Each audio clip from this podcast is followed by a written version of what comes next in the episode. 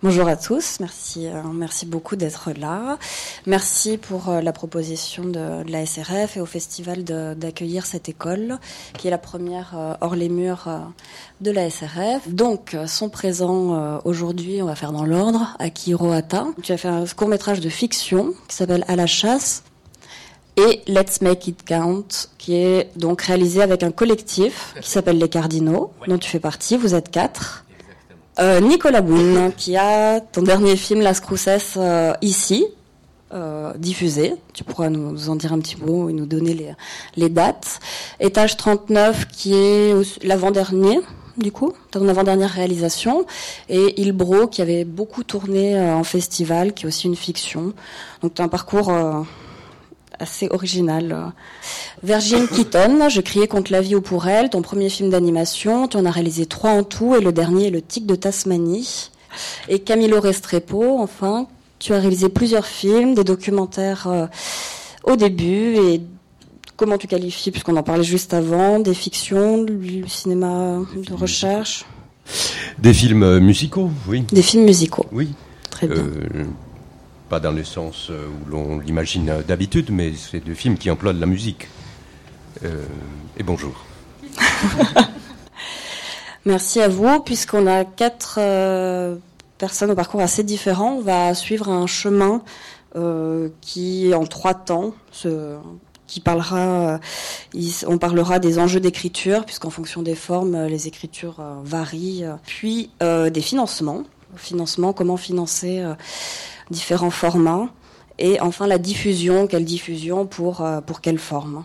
Et on peut rentrer dans le vif du sujet et peut-être présenter euh, les films de chacun, en tout cas un film euh, par personne. Est-ce que on va commencer par, par toi, Camilo?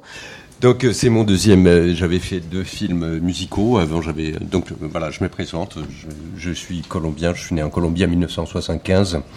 Je suis arrivé en France en 99. Euh, j'ai étudié à l'école des beaux-arts de Paris. Une fois diplômé, je me suis euh, trouvé un travail euh, et puis j'ai abandonné toute prétention artistique jusqu'à un jour où je me suis acheté une caméra Super 8 pour jouer. Et ça m'a beaucoup plu. Je me suis dit que au début, je voulais être peintre, mais je, savais que je n'avais rien d'original à apporter dans la peinture. Donc, à un moment donné, je me suis dit, bon, c'est pas la peine de continuer. Et puis euh, un jour, j'ai acheté cette caméra Super 8. Je me suis dit, bon voilà, euh, je vais tenter un premier film. Je vais partir dans mon pays d'origine, filmer quelques images. Euh,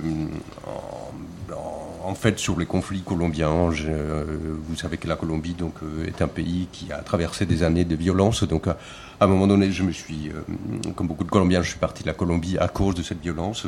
Et je voulais interroger cette violence. Et euh, c'est comme ça que j'ai fait mon premier film, qui était un documentaire. Euh, je me suis dit, bon, comme euh, probablement ça va pas être un projet artistique comme la peinture n'était pas du tout abouti, je voulais faire très vite, très court et très concentré avec une caméra super vite. Et ça m'a beaucoup plu. Et donc, du coup, j'ai acheté une autre caméra qui était une 16 mm et comme ça, je suis devenu enfin, réalisateur de films. Et donc, j'ai fait trois films de documentaires en Colombie. Et au bout d'un moment, j'ai décidé qu'il fallait que je regarde aussi mon entourage immédiat ici en France.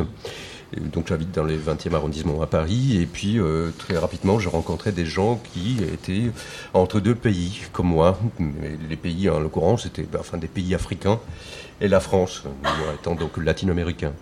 Et puis on a eu une communication en fait très rapide sur la possibilité d'un projet ensemble. Au début, on je ne savais pas du tout ce que j'allais tourner, puis j'ai tourné un film avec euh, une, très grande musicienne réunionnaise euh, du Maloya, la musique de la, Réunion, qui s'appelait Christine Salem. Je n'avais pas du tout en tête comment j'allais tourner ce film. Euh, j'étais juste tombé amoureux en fait de son visage. Je me suis dit, il y a une écriture à faire avec ce visage. Et puis tout d'un coup, en essayant de amener la parole dans le dans le film, je me suis dit, mais euh, on demande à une chanteuse juste de chanter, on ne demande pas à une chanteuse très rapidement. Donc je me suis dit, euh, je vais prendre les outils qui sont le plus appropriés. Et, euh, et c'est comme ça donc que j'ai commencé à faire des films musicaux. Donc j'avais fini ce film-là sans avoir un autre projet en cours. Et tout d'un coup, il y a un voisin euh, qui vient sonner à la porte, qui me dit euh, euh, Voilà, on sait que tu fais des films, on voudrait filmer un concert, est-ce que tu veux venir? Et euh, je suis allé donc l'aider filmer le concert et j'ai appris que c'était pour une cérémonie. Et euh, la cérémonie avait un écho particulier avec les films que j'avais réalisés précédemment avec Christine Salem. Donc c'était euh, quelque chose qui complétait ce que j'avais déjà avancé. C'était aussi des musiciens. Et c'est comme ça que, à nouveau, je me suis dit, euh, la façon de libérer en fait le jeu de la caméra, de libérer le jeu de la parole et d'avoir une, possibilité beaucoup plus grande qu'un film réaliste d'Africain à Paris, est d'avoir de, de, cette approche par la, par la musique. Et concernant juste pour euh, l'écriture, puisque tu as un petit peu expliqué comment s'est passée la, création de ce film, à quel moment euh, est-ce que c'est toi qui as composé, qui a écrit les paroles, ou est-ce que c'est un travail plutôt collectif? Alors, euh, donc j'ai parlé de deux films musicaux. Évidemment, les documentaires, c'était donc d'une écriture plus personnelle, les, les, documentaires colombiens. Les deux musicaux, donc le premier, c'était euh, un peu inspiré euh, d'un roman latino-américain, avec un peu d'inspiration aussi de Christine Salem et de sa propre personnalité et des conversations que j'avais eues avec elle. Et donc c'était plutôt dans le domaine de la fiction. Et, euh, c'était une fiction très basique en fait, euh, basée sur un, livre de, de l'écrivain Juan Rulfo mexicain qui s'appelle Pedro Paramo, et ça raconte dans les trois premières pages un enfant qui va, donc un enfant, je veux dire un, un jeune, plutôt un âge déjà d'être un homme qui euh, vient de, est sur le lit de mort de, sa mère. Sa mère va, va mourir, va lui, et la mère lui dit va voir ton père, va les chercher. Lui, il t'a abandonné, il nous a abandonné, va lui, lui, lui réclamer ton dû. Euh, ce qu'il te doit, en fait. Fais-nous justice. Donc c'est les trois. En gros, c'est la première intrigue. Et puis, euh, au bout de toute cette série d'aventures, euh, quand il arrive, ce personnage, à, découvrir le père, il se rend compte que le père, il est mort. Mais euh, ça ne l'empêche pas de continuer ses voyages. Et donc, après, je fais cette introduction pour dire quel était l'écho d'écriture de mon deuxième film. Quand mes voisins sont venus me voir, ils m'ont demandé, voilà, bien filmer cet hommage que nous allons faire à donc c'était à euh, c'était mon voisin qui m'a dit à ma sœur qui vient de mourir, enfin qui est morte il y a deux ans. On est en plein procès parce qu'elle a été assassinée par son par son mari. Et mon père, qui est un grand joueur de djembé, veut lui rendre un hommage. Et on va venir tous les musiciens de la famille. On va faire donc une espèce d'hommage dans lequel on va la faire revenir. Donc ça avait un écho particulier avec celui que j'avais, euh, celui-ci étant donc le grand-père qui avait rassemblé la famille pour faire venir la fille défunte, alors que l'autre était à l'inverse.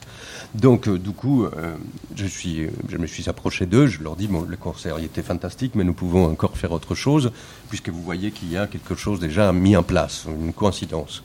Je leur ai montré mon premier film, euh, qu'ils ont bien aimé en fait. A priori, euh, on pense que les gens, quand on les montre des films qui sont un, peu euh, en dehors des systèmes classiques, ils vont dire non, mais ça ressemble pas à un film.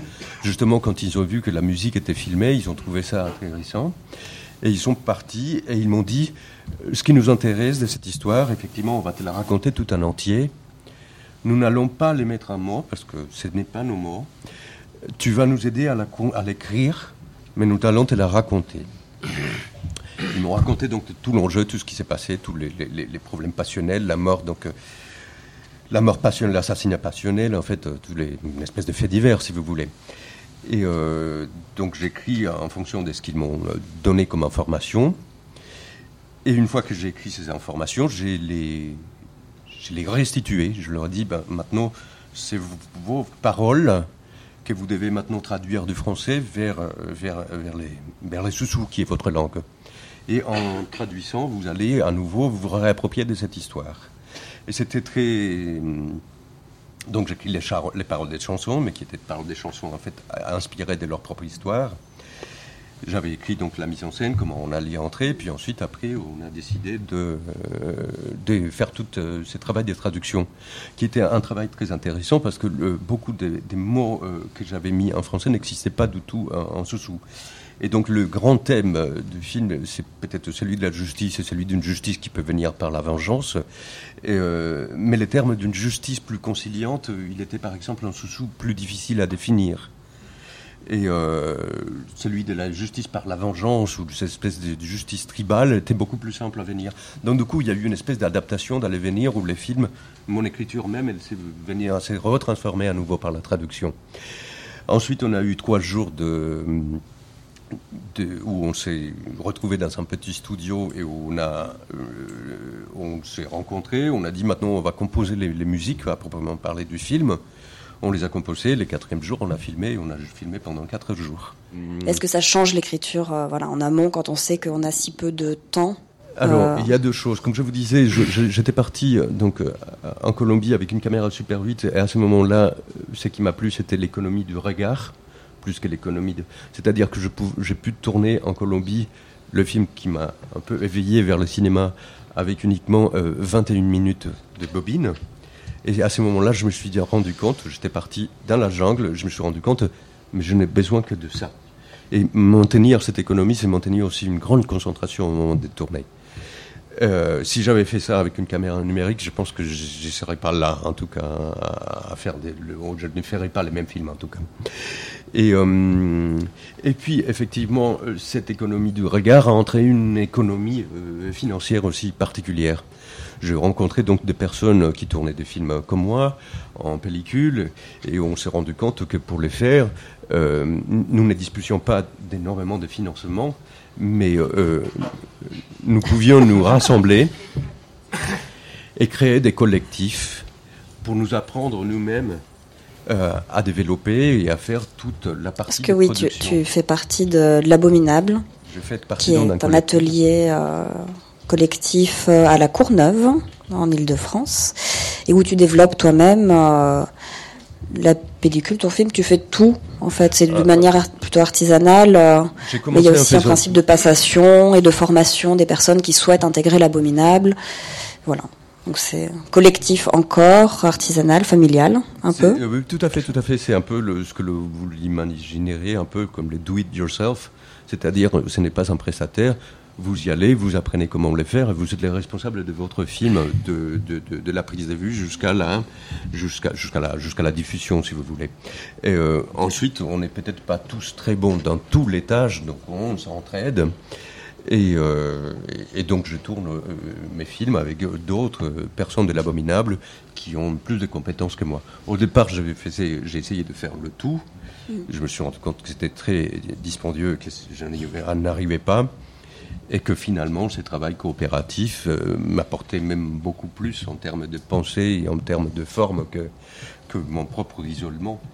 Mais euh, effectivement, peut-être pour pallier à un déficit financier, une des voies euh, qui.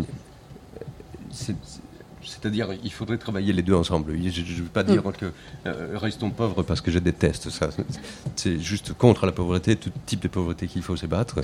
Mais euh, on peut, en tout cas, essayer de s'entraider. Nicolas Boun, si tu veux présenter cette, cette, chose qui est Étage 39 de performance, de film. Alors, euh, Étage 39 est un film que euh, j'ai fait après Psaume. Psaume était un film quasiment muet où euh, c'était une, euh, une déambulation, de, une grande fresque que j'avais tournée au Sénégal, mais qui parlait très peu. Et après avoir fait ce film, pour moi qui était vraiment le fin d'un cycle, j'avais envie de commencer un nouveau cycle, et euh, en réintroduisant la parole. Et du coup, euh, bah, j'ai mis au point un dispositif comme ça où j'ai réuni euh, 10 personnes de mon entourage, proches ou très lointains, que je connaissais comme bavards. Et j'ai créé une sorte de dispositif dans lequel ils étaient dans une, euh, dans une salle d'attente. Et régulièrement, on venait les chercher et on les mettait sur un plateau où il y avait des fonds verts. Et dans la salle d'attente, avant, ils regardaient des images de drones, des images que j'avais euh, commandées sur un forum internet où des droneurs euh, échangent. Et j'avais passé une annonce comme quoi je cherchais des images vierges de toute trace humaine de la planète. Et il y a beaucoup de gens qui m'ont répondu, qui étaient très contents que j'utilise leurs images pour mon, pour mon dispositif, pour mon film Étage 39. Et du coup, donc les acteurs regardaient ces images Et ensuite, ils allaient dans un, dans un studio où ils devaient imaginer à la place du fond vert les images qu'ils avaient vues avant. Voilà. En gros, c'était le dispositif. Voilà. Et le tournage a duré trois jours. Et après, bon, j'ai fait un montage d'une demi-heure qui s'appelle Étage 39. Donc, Étage 39 de quoi? Il y a plein, il y a, tout un hors-champ dont le spectateur doit euh, trouver ses solutions. Donc, le spectateur est vraiment actif dans le film aussi. Voilà. Merci. Euh, tu en parlais, tu disais que l'écriture, euh, enfin c'est pas très, finalement il n'y a pas trop d'écriture en amont, à part le placer un dispositif. J'ai vraiment écrit un dispositif, un dispositif. J'ai jamais écrit, j'ai pas écrit de dialogue. J'ai juste, euh, en gros, bah, le dispositif, bah, c'est la personne que vous voyez là, qui est en rose, qui allait chercher les gens dans la salle d'attente et qui les amenait sur le, dans le studio, fond vert, où il y avait deux caméras qui filmaient chaque fois euh, donc des, sessions de, de peu près d'une heure. Et chaque fois, les caméras étaient soit en mouvement, soit fixes. Chaque, chaque, chaque session, on avait, une, on, on, avait un protocole différent mm. pour les caméras. Ce qui, ce qui est intéressant, c'est que j'ai lu aussi que pour euh, pour tes fictions, tes films de fiction, il n'y avait pas non plus, euh, c'était pas très écrit. Il y avait euh, que tu retrouvais le côté un peu performatif dans des plans séquences où on peut, ça fera un lien après. Tout à fait, voilà. mes scénarios font jamais plus de deux pages. Voilà. Mm. Par exemple, le film que j'avais tourné avant, qui s'appelait Psaume, voilà, c'était un un, un long plan séquence qui était avec quand même pas mal d'acteurs et ouais, ça, ça, ça, faisait deux pages. Et c'était un un, un, tournage aussi très performatif qui rejoint Étage 39 mm. dans le sens où tout le film, on l'a tourné en, en, un plan séquence de une heure, de, de, deux heures en fait, de deux heures avec un steadicammer. Et en fin de compte, le, le, le plan séquence tenait pas, donc on, parce qu'il y avait des moments mous, enfin il y avait, il manquait de rythme. Et du coup, on a après, on l'a reconstruit au montage. au montage. Mais oui. le, la, la performance, pour moi, est très importante au tournage mais je vais juste raconter une petite anecdote. Là, mes, mes premiers films que je faisais au Beaux-Arts, que j'ai commencé. Euh, parce que c'est marrant, j'ai fait les Beaux-Arts en même temps que Camille. On s'est jamais rencontrés euh, au Beaux-Arts, mais on est au Beaux-Arts de Paris en même temps. Et pour mon diplôme au Beaux-Arts, j'ai présenté un, un, film, un tournage, qui s'appelait Un film pour une fois, où j'ai réuni euh, une foule, une foule de figurants, et le, le jury était. Euh, était, euh, je leur ai présenté, je lui ai dit voilà, je vais vous présenter un tournage dans lequel vous allez avoir un rôle. À un moment, il faudra faire un déplacement, tout ça. Puis je leur ai demandé s'ils étaient d'accord. Et puis là, j'ai pris euh, mon mégaphone et j'ai dit ok, action. Et, Sans caméra. Et voilà, il n'y avait pas de caméra, il y avait tout le protocole, il y avait le son qui était amplifié, des acteurs qui avaient un rôle, de l'éclairage, donc il y avait tout sauf, sauf la caméra. Et du coup, on a fait un film pour une fois. Voilà, un film avec un scénario assez précis. Un scénario, mais qui était court, qui faisait deux pages aussi. Voilà. ça, c'était mon premier. Après, j'en ai fait d'autres. J'ai fait euh, un autre film pour une fois. Après, j'ai fait une fois pour une autre, euh, pour un autre film. Et puis, euh, et puis à un moment, j'ai eu envie de filmer quand même. Et là, du coup, j'ai mis plein de caméras. J'en ai pas mis une, mais plein. Donc, c'était, on filmait le tournage. Et après, je faisais des montages, des mix, euh, des mix où, euh, qui racontaient pas vraiment d'histoire ou qui, qui racontaient plein d'histoires. J'ai fait. Et chaque fois, il y avait la performance qui était toujours aussi très, très présente. Et un film que j'ai fait qui s'appelait Plage de cinéma. Il commençait à marée haute et il terminait à marée basse. Donc c'était un film en deux jours. À chaque fois, j'avais choisi un moment où il y avait des grandes marées. C'était juste pour euh, souligner le côté performatif chaque fois que j'associe à d'autres euh, à d'autres arts. Là, c'était le land art, entre autres. Est-ce que cette absence d'écriture serait liée au fait que toi aussi, Camilo, vous veniez des beaux-arts et donc qu'il y ait une, une, espèce de pluridisciplinarité, euh, je sais pas, un mélange des genres, euh, de, que ce soit de la peinture, sculpture, vidéo. Euh, Est-ce que ça, ça, vous pensez que ça, ça oui, soit influencé par ça et que ça sort un peu des normes et... Bah, en tout cas, c'est ridicule de penser que l'écriture c'est juste sur papier, quoi. On écrit mmh. sur d'autres matériaux, donc on écrit avec une caméra, on écrit avec voilà. les gens, quoi. Voilà. Moi, ça, vient du désir. J'avais toujours envie de faire du cinéma. J'ai jamais eu envie de faire une école, jamais tenté un concours parce que je savais que j'avais pas le niveau scolaire pour faire la FEMIS ou quoi que ce soit, comme, pas, pas faire une grande école comme ça. Mais aux Beaux-Arts, euh, je me suis beaucoup intéressé bah, quand j'y étais à, à, plein de choses et, et à la fin, vraiment, c'est la performance qui m'a beaucoup parlé. Et à un moment, j'ai associé bah, justement ce désir de cinéma avec la performance. C'est comme ça que je suis arrivé à mes tournages. Euh, voilà. Bien, merci. On peut peut-être enchaîner justement avec euh, Akiro qui a fait la Fémis.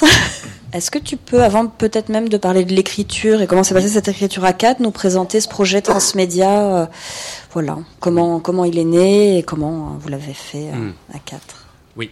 comment ça fonctionne, surtout aussi? En fait, non, mais d'habitude, je, c'est pour vous mettre dans le contexte, je fais effectivement des films. tous les films que je fais sont plus classiques dans le sens, voilà, écran, euh, cinéma, court métrage, en tout cas, où je fais documentaire aussi. Mais toujours, euh, bah, je suis le seul réalisateur, j'écris, j'écris avec quelqu'un d'autre. Mais en tout cas, voilà, c'est vraiment dans la fabrication assez euh, classique. Et du coup, voilà, qui, les projets que j'écris par un désir, soit, je sais pas, d'une histoire, de raconter une histoire, ou comédien, ou lieu. Ça dépend un peu du film, mais voilà. Ce projet-là, il est particulier dans mon dans ma filmographie, petite filmographie, parce que euh, c'est vraiment né d'un plutôt d'un désir euh, de quatre personnes euh, qui qui sont très amis, on est très amis et qui voulaient faire quelque chose ensemble. Donc à part moi, donc il y a un réalisateur pour le coup vraiment spécialisé, en tout cas, il fait toujours de ce qu'on appelle les nouveaux médias, qui s'appelle Simon Buisson. Euh, qui est, si vous connaissez, vous aimez bien les nouveaux je pense que vous avez dû voir ses projets. Et puis euh, un chef opérateur qui s'appelle Ludovic Zuili, et puis euh, Ombarish Manepali qui est réalisateur, monteur, et qui habite maintenant à LA, à Los Angeles, là où on a tourné. Et donc vraiment, c'est ce projet, il est très dit comme ça, c'est peut-être pas très euh, sexy, mais c'est vraiment un projet entre amis. On s'est dit, on va faire un truc ensemble, qu'est-ce qu'on peut faire? Et puis, euh, bah, comme on est tous très différents, on n'écrit pas du tout les mêmes, types d'histoires, on fait même pas forcément les mêmes métiers d'ailleurs. Et en plus, il y en a un qui est euh, à Los Angeles, donc c'est compliqué, on s'appelle et tout ça, mais bon, on est un peu séparés maintenant. Et donc on s'est dit que bah allons le voir et faisons un film là-bas, quelque chose. Et, euh, et on a pas mal discuté quand même parce que qu'est-ce qu'on fait vraiment? Et on n'est pas trop le genre à pouvoir vraiment écrire ensemble parce qu'on a chacun euh, nos styles, nos, nos égos, nos, goûts. Euh, donc on s'est dit bah tiens et Simon donc Buisson, Simon qui est assez calé dans, dans ce domaine-là, nous a proposé de faire peut-être un projet nouveau média interactive on peut faire un projet avec quatre histoires, quatre mini courts-métrages, euh, mais d'en faire un projet euh, commun. Et euh, donc l'idée du projet, pour expliquer un peu, pour répondre à la question, c'est vraiment, en gros, on a ces quatre histoires qui se passent dans le même espace-temps, Los Angeles, une journée. évidemment, il y a c'est ce qui est dit dans la bande-annonce, mais euh, qu'est-ce que feraient euh, quatre personnes qui ont des goûts différents le dernier jour euh, de leurs vacances à LA Et on a écrit évidemment chacun différemment, mais chacun de son côté, pardon. Mais évidemment, pour que le projet fonctionne un minimum, il faut quand même coécrire ensemble. Il y a il, faut qu'on soit d'accord sur les laps de, la temporalité qu'on raconte, le raccord soleil, le matin, s'il pleut, bah, il faut que des histoires qui se passent en même temps, évidemment, à ce moment-là, a priori, il faut qu'il pleuve. Bon, voilà, il y a quand même des détails comme ça euh, qui nécessitent quand même une coécriture, et d'autant plus qu'on a essayé de faire en sorte que certains personnages euh, se croisent, en fait, dans d'autres... Euh, donc un personnage qui, qui, est dans l'histoire A se retrouve à un moment donné dans l'histoire 3, trois ans après. Voilà. C'est-à-dire il y a quatre temps deux fois quatre. C'est voilà, matin, euh, midi, fin d'après-midi, soir, en gros. Donc il y a quand même pas mal de choses sur lesquelles on devait euh, se mettre d'accord. Et en dehors de ça, comme euh, on, est, on, aime bien se donner des avis entre les différents scénarios, bah, on a relu, on, donne des retours, on dit ah ça ça marche pas avec le mien, donc il faut faire ça, ou ça se ressemble trop entre nous. Donc, donc c'est ça l'idée. Donc ça veut dire que ce qui est très très très très compliqué, je ne suis pas sûr qu'on ait vraiment réussi, mais c'est le fait qu'on accepte que euh, des moments d'histoire qu'on filme ne soient pas vus, a priori, en tout cas en première lecture, parce que quand quelqu'un regarde, spectateur regarde, quelqu'un regarde l'histoire, bah, évidemment, la B, C, D, euh, ce temps-là, il n'est pas vraiment visible. c'est un peu l'idée, sauf que bon, ça c'est plus technique, mais celui-là, on peut vraiment regarder avec quatre écrans. Donc on peut vraiment avoir, euh, comme des traders à l'époque, euh, vraiment quatre écrans avec des sous-titres. Un peu comme euh, maintenant des gens apparemment regardent des vidéos sur téléphone portable et maintenant on peut comprendre parce qu'il y a tout le temps les sous-titres maintenant, parce que c'est l'usage. voilà, donc on, joue un peu là-dessus, c'est-à-dire qu'on peut quand même regarder sans son sur téléphone portable quatre histoires en même temps qui est aussi euh, on, a, on s'est amusé voilà à faire ça euh, comme si euh, les gens font maintenant sur le téléphone portable quoi. donc vous avez pensé à la diffusion. Évidemment, peut-être peut-être que c'est moins évident pour Étage 39. Est-ce que tu pensais déjà à la diffusion, au type de diffusion, puisque le film peut être, tu disais, en salle, mais aussi en installation. Ça change peut-être l'écriture ou très en amont, est-ce qu'on y pense déjà, la manière dont sera diffusé le film Même si on en parlera beaucoup plus tard, mais est-ce que ça, implique l'écriture dès le début? Moi, oui, je savais qu'il allait être montré dans les deux cadres, c'est-à-dire en installation, en boucle, et une euh, plutôt salle, en festival, euh, avec un générique, alors que l'autre n'a pas de générique. Voilà. Hmm. Et oui, oui, moi, dans, la, conception, je savais qu'on pouvait le regarder en boucle, qu'il n'y a, pas, a pas vraiment de début, il n'y a pas vraiment de fin. Merci. Est-ce qu'on peut, tu peux dire un petit mot, Virgin, euh, sur ton film Le dernier, le tigre de Tasmanie. Le tigre. Oui. Euh, ben, c'est un film d'animation euh, qui est réalisé, comme tous mes films, à partir de, matériaux qui sont préexistants. donc, je travaille essentiellement, alors là, pour, ce film-là, à, la fois avec de l'archive filmique et avec un corpus d'environ 2 à 300 images préexistantes qui sont en général issues de l'art populaire et de l'art classique peinture, gravure. Euh, voilà, donc c'est des, films. Enfin, j'écris des films qui sont euh, qui mettent en place un certain nombre de motifs assez restreints. Euh, c'est-à-dire que je vais travailler sur là, dans ce film-là précisément, sur un tigre, le tigre de Tasmanie qui va tourner dans sa cage, qui est issu d'une archive où on voit le, dernier tigre de Tasmanie qui a été tourné en 1933 dans un zoo en Australie. Et donc euh, on voit le dernier tigre de Tasmanie, qui mourra euh, trois ans après et qui viendra euh, finir l'espèce de cet animal un peu étrange. On a à la fois des, images d'un glacier, en train de fondre, des images d'un volcan et une nature qui, qui, va se décomposer petit à petit. Et dans un d'autres de mes films, c'était une course entre des cerfs, des chiens, des oiseaux et des, paysages qui se cassent la figure aussi. Alors j'ai un goût pour l'explosion du décor, je ne sais pas pourquoi, mais c'est récurrent.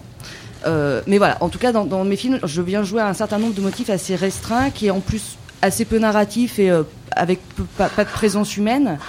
Euh, et l'idée, c'est vraiment de venir un peu épuiser ces, images. je vais vraiment chercher ces images dans, l'imagerie populaire et en fait, je reformule entièrement ces images, c'est-à-dire que je vais jamais récupérer un détail dans, enfin, un détail tel quel dans une peinture, je vais chercher un certain nombre euh, de détails, de fragments, de matière que je superpose pour créer une nouvelle image. Et cette nouvelle image, du coup, elle a à la fois euh, quelque chose de tout à fait familier parce qu'on a l'impression d'une image qui existerait déjà parce qu'elle est, elle est faite d'images qui transpirent déjà une première histoire, et en même temps, ce sont des images qui sont tout à fait nouvelles. Et euh, du coup, il y a vraiment cette, l'idée de vouloir déployer ces images, les reformuler comme si elles étaient toujours dans la capacité de se réinventer, sans être jamais dans une forme figée ou définitive, et de rejouer un certain nombre de fois ces motifs encore et encore jusqu'à ce qu'on voit au début ben, ce qui se passe dans l'image, puis la matière de l'image, puis ensuite plus que l'image. Euh, et que le détail, entre guillemets, devienne un, un événement. C'est-à-dire que quand les cerfs courent, on les voit courir un certain nombre de fois, et puis à la fin, on va pouvoir sentir la moindre nouvelle cassure qui va se passer dans le, dans le, dans le, dans le sabot ou dans, le, ou dans, le, dans la course. Euh, le glacier, on va voir fondre. On va voir d'abord un glacier qui fond, puis ensuite on va voir euh, la masse tout à fait euh, profonde de la matière, et puis finalement va finir complètement par rentrer dans la matière. Et j'aime beaucoup qu'il y ait cette acuité qui puisse se créer dans mes films. Est-ce que c'est des choses que tu fabriques vraiment C'est les images que tu vas chercher, piocher, qui t'inspirent après?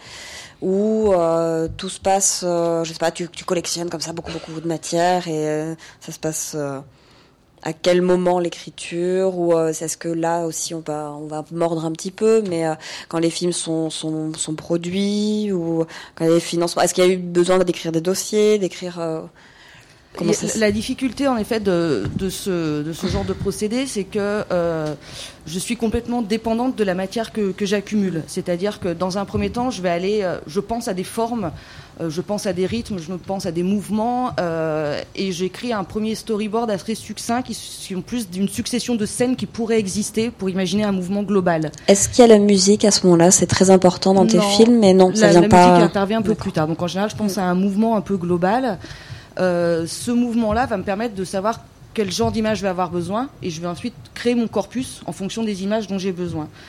Euh, et puis ensuite, ce corpus que j'accumule va me permettre de créer à nouveau des nouvelles images, mais en fait, mes nouvelles images, elles vont, je peux pas les contraindre à mon désir, c'est-à-dire que je suis obligée de faire avec aussi ce que j'ai euh, en.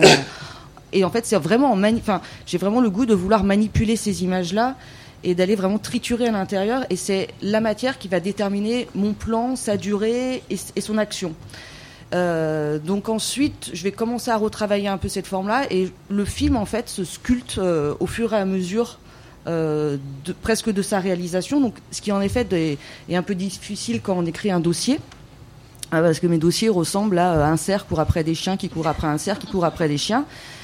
Et c'est pénible à lire. Et, euh, voilà, donc euh, c'est toute la difficulté. euh, Peut-être ça peut nous permettre d'enchaîner euh, sur euh, voilà les financements, quel financement pour quel format.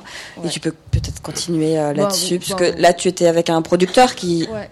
C'est le, le rôle d'un producteur de te guider, peut-être d'établir les dossiers avec toi, ce que tu n'avais pas pour euh, le précédent? Non, bah, du coup, c'est vrai que cette forme d'écriture, elle est, euh, compliquée, d'autant plus que, je suis censée me placer dans, le film d'animation.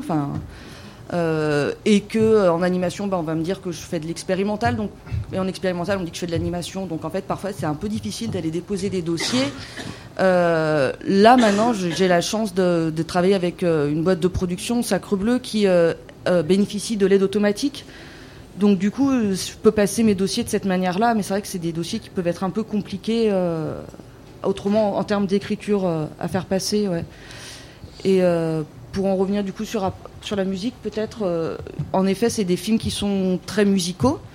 Euh, mais le danger serait de, puisque donc il y a vraiment une bande musicale qui part du début du film et qui va jusqu'à la fin, avec l'idée que ce soit jamais évidemment une musique qui soit illustrative, mais une musique qui vienne de permettre, enfin qui puisse exister à, part entière et qui vienne donner une forme d'amplitude ou de profondeur ou de ou d'autres directions dans le film. Euh, mais le danger de ça, ce serait aussi d'avoir quelque chose qui, relève du clip à un moment, et c'est surtout euh, l- quelque chose à éviter. Donc, pour ça, je travaille tout le temps avec des musiciens qui sont pas forcément des musiciens de cinéma, euh, enfin qui d'ailleurs le sont jamais, qui ont par ailleurs leur propre production, euh, que je vais aller chercher précisément pour des raisons euh, par rapport liées au film. euh, donc, euh, ça, ça va être des musiciens différents en fonction de tout ça. Et euh, on travaille très très en amont euh, sur l'écriture du film, sur les intentions, sur la raison pour laquelle on, euh, je veux travailler avec eux. On travaille sur euh, le, le- le- les différents mouvements, les différentes intentions, etc. Et puis ensuite, on va établir une grille assez précise de quelques événements, de, de quelques passages, puisque l'animation nécessite quand même une écriture. Moi, je fais à peu près une minute par mois de réalisation, donc je peux pas me permettre de, faire des secondes supplémentaires. Donc il y a un moment où en fait la, chorégraphie est quand même assez réglée.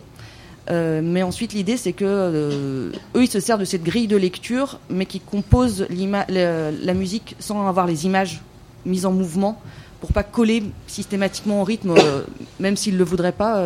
dans l'intention, on- voilà. Et moi je monte, je monte mon film sans la musique. Et en fait, en général, on colle et ça fonctionne bien, étonnamment. Voilà, il se crée du coup des décalages, des accidents qui sont parfois pas prévus, mais comme on a suffisamment travaillé en amont ensemble, euh, on se comprend très bien là-dessus et voilà. Merci. Pour, pour revenir, tu parlais de d'animation, de expéri- de cinéma expérimental. Est-ce peut-être que tous les quatre, vous de, vous êtes confrontés à cette chose où on essaie de vous caser, de vous mettre dans une case de genre, de format, c'est ce dont on parle un petit peu aujourd'hui. Comment vous le vivez par rapport à la, soit la constitution d'un dossier, de la recherche de financement? C'est peut-être pour ça, euh, principalement d'ailleurs, qu'on essaie de mettre un genre euh, ou un format sur un film. C'est pour savoir aussi où aller piocher. Est-ce que comment vous Peut-être toi, Camilo. euh, On les vit très mal parce que nous, on sait qu'on peut faire des films à, à moindre coût. et que finalement, euh, cette dépense euh, nous semble, euh, enfin, en tout cas, je le, je le dis peut-être à, titre personnel, mais aussi à, à partir de mon collectif L'Abominable, nous aimerions quand même être un peu plus épaulés. Parce que oui, toi, tu n'as pas eu de financement, mais tu as eu le prix qualité CNC. Donc, Alors, c'est vraiment. La, enfin, je sais pas, bon, dire ridicule, c'est un peu grand, mais c'est ridicule. Et, parce que j'ai gagné les prix qualité trois fois. Donc les prix qualité, c'est une récompense que l'on donne à un film qui, qui, qui, ne passe pas par le système de financement euh, normal du CNC. Et une fois qu'il a, primé, qu'il a été primé dans des grands festivals, là, on, on, on, le remarque et on dit Ah, il nous a échappé, il n'était pas dans le filet, mauvaise pioche, mais quand même, on va lui donner un petit quelque chose pour le. Mais bon, euh, voilà, c'est passé une fois, à la deuxième, peut-être qu'on fait. Mais à la troisième, quoi, là, les mecs, euh, prêtez attention, parce que là, c'est trois fois. euh, donc, ça, évidemment, ça montre que les commissions ne sont pas la même. Donc, euh, mais ça montre aussi en fait que quand on a l'aval du festival, le film il passe beaucoup plus doucement que quand il a quand il a l'étape d'écriture et que effectivement qu'on n'ait pas de, de type d'écriture. Euh, je parlais tout à l'heure d'un canon d'écriture, mais qui est très très et c'est un canon d'écriture qui va à un canon de financement qui est très particulier. Euh, quand on est en dehors de ça, qu'est-ce qui se passe si on ne réussit pas dans des grands festivals, si on ne, si on si on n'attire pas de l'attention, on vit tout de suite une frustration immédiate euh, qui est donnée par le CNC ou par les mécanismes, par les, par les organisations, en fait, qui, qui distribuent l'argent. Je me rappelle juste à titre anecdotique, je ne suis pas à charge contre les CNC, mais il se trouve que c'est l'institution à laquelle nous déposons tous des dossiers. Donc euh, c'est là où nous, puisons, nous pouvons puiser la plus grande quantité d'exemples. Mais j'avais déposé pour ce film La Bouche une demande d'aide. Il n'est pas passé même pas à la première, euh, au premier tour. Et euh, on m'a expliqué en fait que euh, si je voulais faire un film avec des Africains qui étaient de la Guinée, la meilleure chose à faire, c'était une espèce de crime passionnel, c'était plutôt d'aller en Guinée, plutôt de tourner avec eux des scènes de la rue de Guinée, plutôt montrer les rapports entre la famille, plutôt. Et c'était ça, donc tous les statements du jury. Les statements du jury disaient nous reconnaissons que le projet a de l'originalité, mais il n'a pas des qualités particulières. Est-ce qu'en dehors des aides du CNC, est-ce que tu as eu d'autres aides ou tu as fait d'autres demandes ou cha- euh, oui, non, bah, bon, c'est juste pour aller vite fait. En fait, justement, j'ai parlé de ces plafonds économiques. Oui, euh, j'ai eu une aide, c'était le, le, grec, en fait, que vous connaissez peut-être tous. Effectivement, les aides du grec sont beaucoup plus versatiles. Elles plafonnent jusqu'à 17 18 000 euros. Je ne sais pas, mais dans cette contrainte économique, il y a des gens qui ont réalisé des films euh, fantastiques. Je ne veux pas dire qu'on puisse tous travailler dans euh, des, de, de ressources aussi minimes, mais ça montre que peut-être on n'est pas obligé quand même de euh, assimiler la qualité à, à, des, à, des, niveaux économiques très élevés, quoi. Et que euh, peut-être une meilleure distribution de l'argent ferait qu'il y ait une quantité beaucoup plus étonnante des films divers, quoi, et d'écritures diverses, quoi. Euh, même peut-être avec le même budget, quoi. Juste une, une nouvelle distribution, quoi. Est-ce que peut-être vous voulez rebondir euh, Toi, Nicolas, qui a fait des, des, projets très différents les uns des autres? Justement, moi, venant des, des beaux-arts, là, j'ai souvent sollicité, j'ai souvent obtenu deux aides. C'est le CNAP, Centre national d'art plastique, qui m'a aidé sur euh, sur euh, Psaume, et qui vient de me réaider là pour un film que je viens de tourner en Estonie. Voilà. Chaque fois, soit avant le tournage, soit après, soit en post-production ou soit avant sur l'écriture d'un dossier. Comme je disais souvent, quand je fais un film, ça rebondit vraiment sur celui d'avant. Et Psaume, on a eu le prix qualité, justement. Euh, donc j'ai eu une somme une fois que le film était fait, une, même j'ai eu le maximum, donc j'ai eu 20 000 euros. Et du coup, j'ai tout réinvesti dans tournage, dans étage 39, un film un projet qui était un peu fou, un peu ambitieux, tout ça. Donc j'en avais parlé un peu à des producteurs, mais personne n'était intéressé. Donc moi j'ai ma structure, Tournage 3000, qui est une structure associative et du coup euh, voilà, qui avait produit tous mes films avant et avec lequel bah, on, a fait étage 39 et au milieu, euh, quand on a commencé à monter les, images là euh, sur fond vert, c'était un long travail laborieux euh, fait par un graphiste qui, qui, est très compétent. Et à un moment, bah, on a envoyé le projet en cours au DICREAM. Et là, on a eu une aide, on a eu une aide super qui a permis de terminer le film en, en bonne en bonne condition quoi. Euh, toi, Kiro, la différence entre ton film de fiction que tu as tourné, des nouveaux médias, par rapport au financement pour pour euh, peut-être continuer euh, sur cette voie-là, puis après on enchaînera avec la diffusion. Euh, tu, tu disais que ça avait été totalement autoproduit et comment s'est passé non, c'est très différent parce que de fait, oui, tous les films que je fais, à part euh, dans le cas de Cardinaux, sont effectivement, euh, cas, bénéficient des aides euh, assez classiques, c'est-à-dire région, CNC et télévision. donc un budget pour un court-métrage assez, dire, plutôt conséquent en fait, et c'est une science évidemment que, le film ait pu récolter ça. Euh, donc voilà, c'est toute une autre euh, manière de, une autre manière de produire parce que bah, c'est vraiment les dossiers, région, puis bah, on l'a, on l'a pas, on va dans une autre région, bon voilà, c'est pas si. Et puis Cardinaux, euh, peut-être que ça se voit pas comme ça dans, sur l'écran, ah tiens, oui, ça se voit qu'il n'y a pas eu d'argent. Hein. je sais pas, mais veux dire, voilà, mais c'est sûr qu'entre sortir notre argent de poche et euh, avoir un financement euh, à, la, de plus de, plus de 100 000 euros quand même, donc euh, c'était même beaucoup plus que 100 000 euros, ce qui est quand même beaucoup. À côté, voilà, c'est un film qui nous a coûté, je pense que on a payé, y compris les billets, nos billets, je sais pas, de, 1500 euros, 3000 euros, voilà, chacun. Donc x4, ça fait, bon, ok, c'est 12 000 euros, c'est beaucoup d'argent.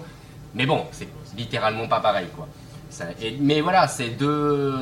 Après, euh, c'est pas du tout le même délire euh, qu'on fait ces films pour les cardinaux. Euh, bah, on est quatre. quand il y a un qui réalise, bah, l'autre fait chez opérateur. C'est complètement une manière différente de, faire le projet. D'autant plus que là, personne, personne, personne cherchait à gagner quoi que ce soit en termes de l'argent. On savait très bien que c'est vraiment un démarche assez euh, ludique, entre amis, comme vous l'ai dit.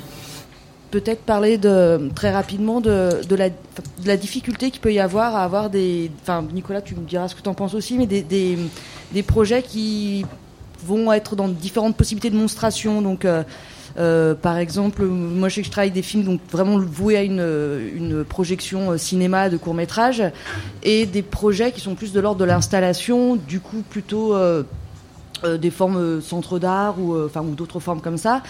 et la manière de, financer et de diffuser ces œuvres impose, enfin, on être parfois très différentes et, être très hermétique. C'est-à-dire que on peut prendre des, des, des réalisateurs qui font de l'animation, par exemple, je pense à Christine Rebet, qui est une personne qui fait de l'animation, mais qui est exclusivement connue et produite par le milieu de l'art contemporain et totalement inconnue des réseaux d'animation cinéma et d'autres artistes qui sont connus que dans le réseau cinéma, alors qu'ils pourraient avoir une œuvre qui pourrait être présentée dans des, centres d'art.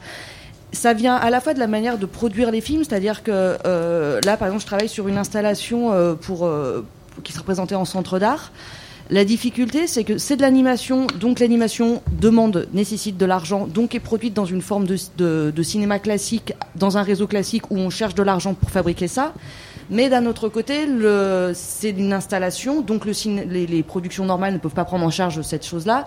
Sauf que dans, en art contemporain, le système n'est pas de donner de l'argent, c'est euh, avant, c'est de euh, éventuellement investir de l'argent pour essayer de vendre l'œuvre. Donc les deux systèmes sont complètement différents. Et il est très difficile de passer de l'un à l'autre, et c'est extrêmement dommage parce que euh, ça vient figer parfois des œuvres dans un lieu ou dans une possibilité de monstration euh, euh, et, le, qui fait que ça, ça navigue pas suffisamment entre entre les différentes possibilités. Un film, un court métrage, il a un an et demi de vie, parfois pour deux ans de travail en festival. et du coup, c'est c'est un peu parfois dur. Les, les présentations sont parfois aussi dures, c'est-à-dire que même si les festivals sont très bien, ont des très jolis programmes, euh, parfois de, présenter un film avant un autre qui n'est pas choisi et après un autre, c'est parfois difficile aussi. De, ça demanderait parfois, un recul ou un arrêt sur un film et là il y a une suite comme ça qui se construit. Et du coup, de, la même manière que j'aime travailler avec des images qui sont déjà préexistantes et qui ont une capacité à se renouveler, j'aime bien que ma propre matière mes propres projets filmiques puissent se renouveler dans d'autres formes euh, de monstration. Et il ne s'agit pas simplement de multiplier les, possibilités de montrer, mais de repenser par rapport à, à des choses euh, différentes. Euh, voilà. Donc par exemple, mon premier film, Je créais contre la vie ou pour elle, qui était essentiellement une diffusion cinéma, euh, là a été remonté sous une forme de, film de trois minutes, euh, remonté sur différents, écrans et présenté à Times Square, donc du coup dans un contexte complètement différent sur une vingtaine de, de, panneaux de panneaux à Times Square. Euh, et du coup c'est évidemment euh, c'est une diffusion totalement différente et qui est dans un lieu dans quelque chose d'ultra urbain avec une image qui devient complètement inexistante parce qu'il y a une une sur, euh, enfin, il y a une surreprésentation d'images qu'on ne voit pas du tout, et puis tout d'un coup tout s'arrête et on voit une, une, image tout à fait différente qui arrive et ça, assez, ça crée des moments différents. Mais tout ça pour dire que voilà, moi j'aime bien pouvoir euh, réfléchir à la manière dont on montre les films et les repenser le, leur forme en fonction des différents endroits.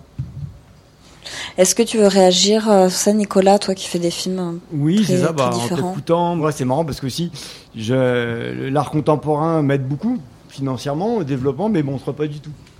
Montre ra rarement ou un petit peu, mais c'est beaucoup moins que les festivals. Voilà. Moi, ma, ma mon premier lieu de visibilité, c'est les festivals. Alors de début, cinéma. Alors qu'au début, même euh, mes, mes, tournages, qui étaient vraiment des performances, là, j'ai eu beaucoup, beaucoup de résidences.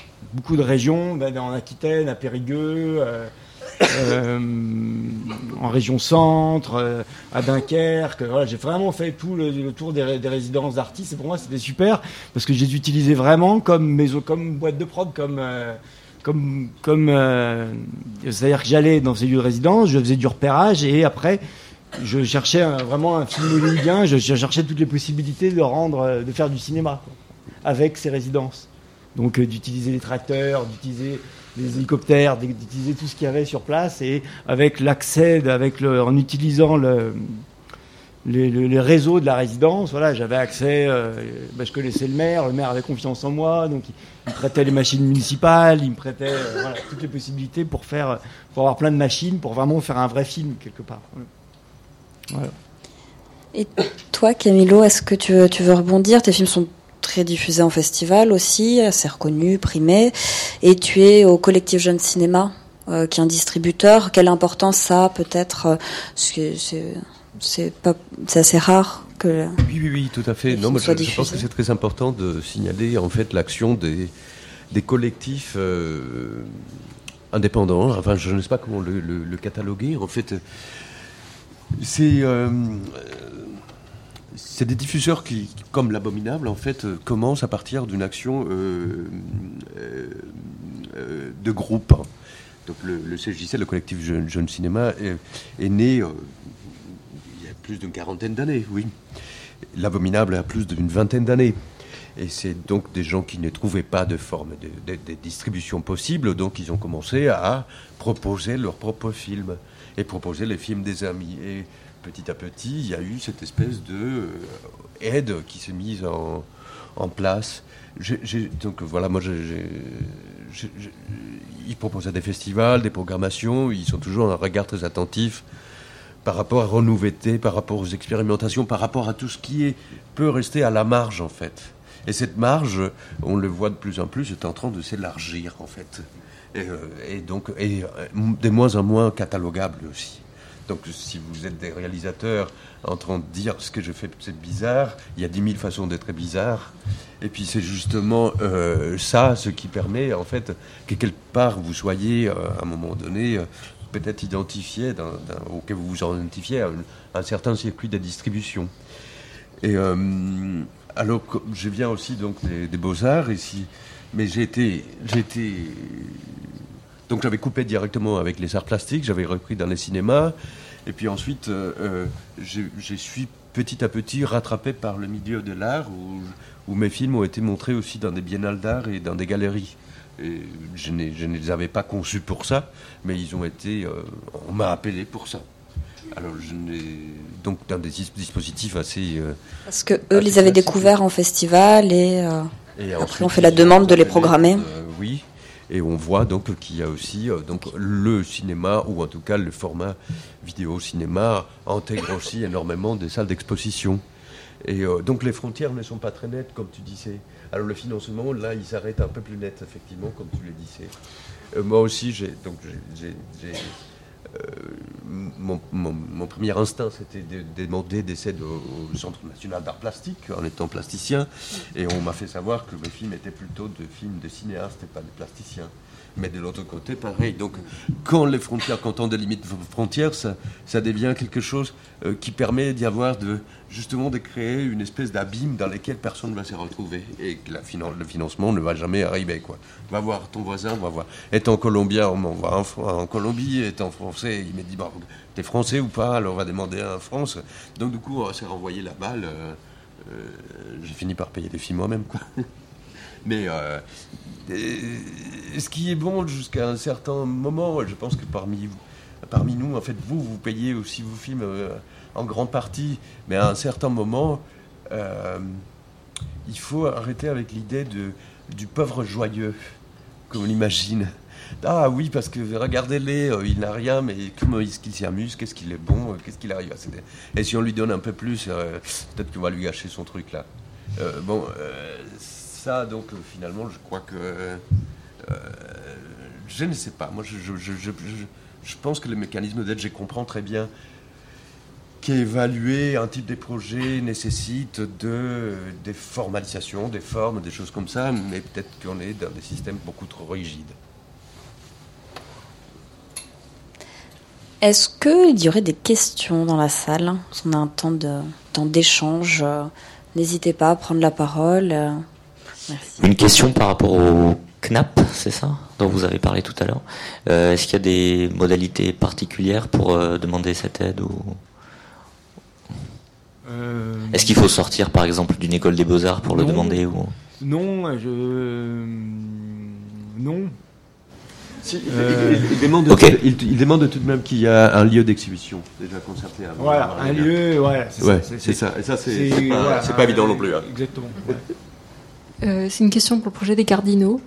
Euh, euh, les programmeurs qui ont fait le site internet, qu'est-ce qu'ils ont à y gagner à faire à participer à un projet comme ça? C'était juste des amis ou est-ce que ça peut leur faire une vitrine publicitaire pour montrer leur capacité de programmation ou est-ce que c'est quelque chose qui peut générer des revenus ou, ou se vendre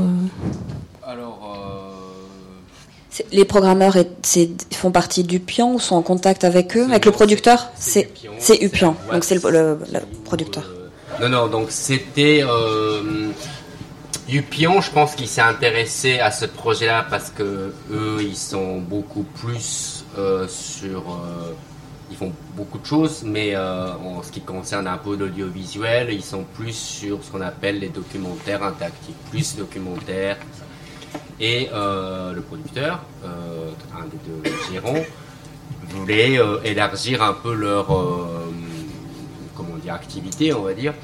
Euh, et, en fait, il voulait un peu se lancer dans les productions de fiction sur web ou, téléphone portable, choses comme ça, un peu toute forme possible. Et ça, c'était vraiment, euh, oui, alors euh, je pense que c'était vraiment la raison, c'est-à-dire qu'ils n'ont rien à gagner que, là dit comme ça, ça fait vraiment prétentieux, mais à part mettre le, le nom du pion euh, dans ce projet-là. Euh, ils avaient gagné, euh, je pense, c'est que de la dépense totale, c'est vraiment un investissement. Quoi. on parlait des, des passages vers le financement pour le et je sais que vous êtes au moins trois à travailler vers le long. Akiro, tu es en train d'en développer un. Camilo, je crois que tu avais commencé à le tourner. Nicolas, tu me parlais d'un projet en cours d'écriture.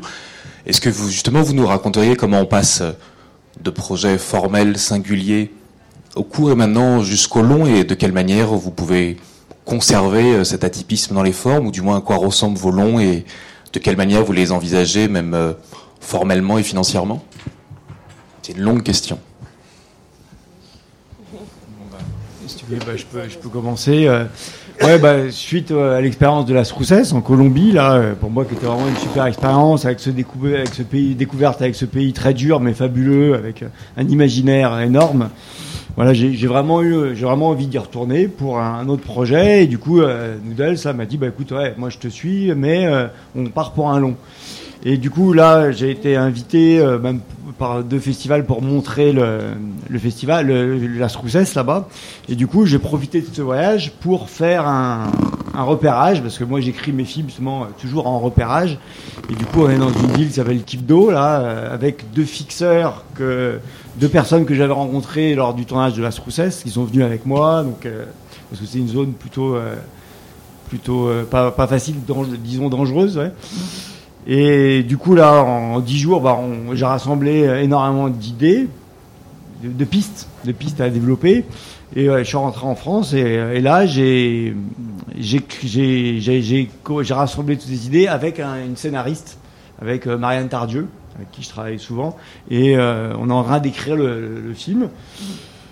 Et euh, bah, ensuite, Noodles va, va, va, nous aider par rapport à pour avoir une- un développement. Mais l'idée, c'est de, de se lancer dans un long, mais euh, avec un budget vraiment euh, léger, quoi. Pas, pas un budget, pas un vrai budget de long, pour que ça soit rapide. Parce que moi, ma condition aussi de faire du cinéma, c'est de toujours être un peu dans, dans l'immédiateté, J'ai une idée, tac, je la fais. Voilà.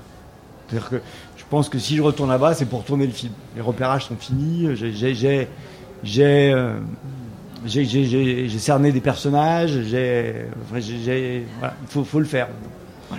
Donc, y aurait la même idée d'un scénario prétexte, en fait, d'un scénario pour aller chercher des financements, mais qui te permet, Voilà. toi, d'avoir la liberté là- de tournage. Et du coup, avec Marianne, euh, on a développé un synopsis. Peut-être que le synopsis me suffit.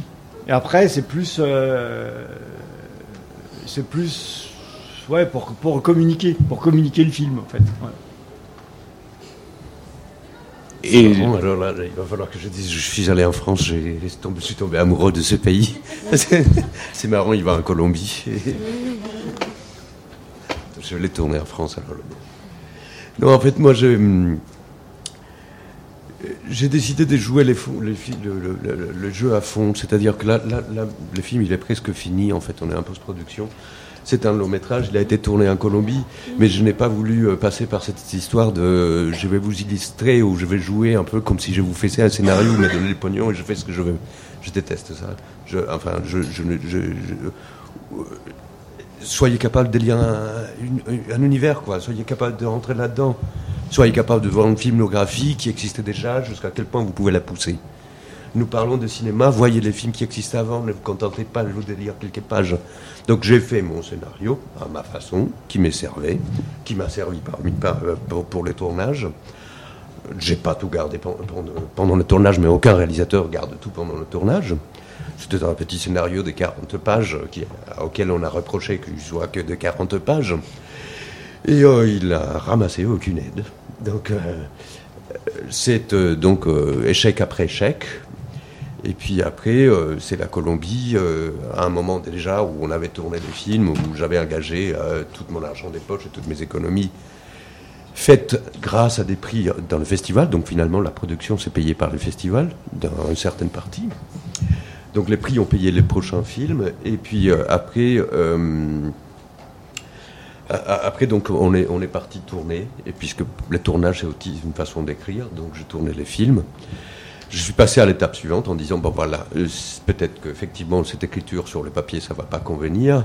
Je vais passer à une écriture sur le scénario. Je vais vous montrer en fait un projet qui est en cours de développement. Je fais un, donc un démontage rapide, je le présente à des d'abord à des fonds de production pour dire il me faut encore un autre tournage bon ça a raté ensuite à des fonds de post-production ça a raté encore donc le film apparemment ne plaisait à personne et puis euh, donc c'est échec, après échec parce que le film à chaque fois il, il était de plus en plus abouti donc on dirait ah, ben, qu'il est complètement raté et euh, après à un moment donné il y a eu un soutien très d'un fonds minoritaire de la Colombie qui est rentré en fait à, pouvoir sauver les projets à un moment donné. Et tout ce qu'on a eu euh, en plus, mais qui a été donné avec une grande immédiateté, c'était le Frénois qui nous a prêté la salle pour mixer les films. Et là, ils ont euh, pas du tout pensé à un dossier. Ils ont dit envoyez-nous quelques liens. Ils ont regardé les films. Ils ont dit bah voilà, vous pouvez mixer, il n'y a pas de problème. Donc on parlait le langage de cinéma là. Et euh, donc voilà, la méthode de production, elle était comme ça, très fragile. On l'a tenté, on a essayé un peu partout, on a essayé de jouer les jeux complètement francs de dire je ne vais pas vous raconter une histoire. Évidemment, un film tourné en Colombie, très vite, vous imaginez le scénario qui va vendre. Quoi. donc j'allais pas faire ça, et puis, et puis ça n'a pas marché. Ça n'a pas marché, mais est-ce que ça va marcher plus tard? C'est ce, que je me demande. Parce que si ça ne marche pas plus tard, ben, on va être tous un peu fatigués de le faire comme ça. Quoi. Donc à quel point est-ce que va arriver ce, mécénat qui va encourager euh, la création? Est-ce qu'elle va arriver ou finalement euh, on va toujours allier le mec, bon il va se débrouiller tout seul quoi. Il nous a montré qu'il arrive, euh, donc pas la peine. Donc je ne sais pas, je suis très sceptique. Et, toi, Akiro, tu es en développement d'un long métrage aussi? Oui, euh, bah moi c'est simple. Hein, comment dire, il n'y a rien de nouveau média euh, dans le projet. Il est assez classique. C'est vraiment c'est un projet de long métrage de fiction. Donc, euh, donc c'est plus le type et le style de, film, plutôt comme ce que je fais en court métrage tout seul. donc a priori ça va, ça va pas d'ailleurs, mais euh, ça, ça évoluera dans le système de financement euh, euh, classique voilà, de cinéma français. Quoi. Je pense que. Actuellement, on est en écriture. Et toi, Virgin, c'est un peu la même chose. Tu me disais que tu étais en train de, réfléchir à des questions de production pour passer au long, justement, qui dans ton cas sont extrêmement complexes. Ouais, je pense qu'il y a quelque chose de très différent avec euh, l'animation. C'est que autant il y a une, il y a une production court métrage d'animation qui est très diverse et qui va de, du, de, du cartoon au film expérimental, au film adulte, au film enfant, etc. Autant en long métrage, euh, il est très difficile aujourd'hui de produire un long métrage d'animation qui soit pour un public adulte. On parle même pas d'une animation qui soit un peu expérimentale, mais juste déjà d'un public adulte. Euh, et que proportionnellement entre tous les réalisateurs qui font du court métrage d'animation euh, et qui arrivent à passer à la, au long métrage d'animation, c'est très très petit par rapport à la proportion de, des gens qui font de la fiction en court métrage et qui peuvent arriver au long métrage. Le, le, seul éventuellement caractère adulte ou sérieux qu'on peut accorder à l'animation pour du long métrage, c'est quand il est couplé à un documentaire. Mais aujourd'hui, c'est très difficile d'écrire un, film euh, d'animation adulte euh, et de se le faire financer. Euh, face à ça, on peut pleurer. Et on peut essayer autrement, de, je pense, de, trouver des, manières différentes de fabriquer ces films-là. je pense qu'une des grandes difficultés de l'animation, c'est évidemment que ça coûte de fait plus cher qu'un film de, prise de vue réelle parce que bah, c'est plus long, donc euh, tout simplement, euh, on peut pas partir et faire un film un peu sauvage. A forcément. Euh, mais du coup, je pense que c'est à nous animateurs de, de, d'essayer de trouver des solutions qui sont autres. peut-être en, déjouant, en déjouant aussi l'injonction qui est faite à l'animation d'avoir toujours une forme de fluidité, de virtuosité. Et le côté un peu plus sauvage de faire un film, euh, je pense qu'il faut, qu'il faut oser y aller aussi, euh, de peut-être avoir euh, une animation moins bien ficelée, plus brute, avec une économie de moyens. Et déjà, pour commencer, ça, je pense que c'est une possibilité. Et puis justement d'aller se créer sa propre économie et ses, ses, propres outils de fabrication, en passant par des, des résidences d'écriture, en passant par des résidences d'art contemporain. En voilà, je pense que c'est en, en aidant, en jouant avec des aides au développement qui nous servent en fait à quasiment euh, construire une partie du squelette du film. Euh, je pense que les, producteurs, les distributeurs, euh, enfin les, diffuseurs, les partenaires sont assez frileux quand il s'agit de films d'animation adultes. Et pourtant, on va voir par exemple qu'un un des seuls films français d'animation un peu adulte qui est sorti, qui est La jeune fille sans main de Sébastien Lodenbach.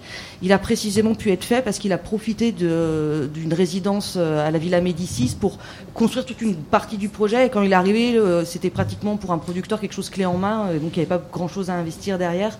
Et ce film-là a pu exister et il a eu un succès en salle. Donc je pense que voilà, ça, il faut aller chercher ses moyens. Voilà. Bah, merci beaucoup en tout cas d'être venu. Merci à vous.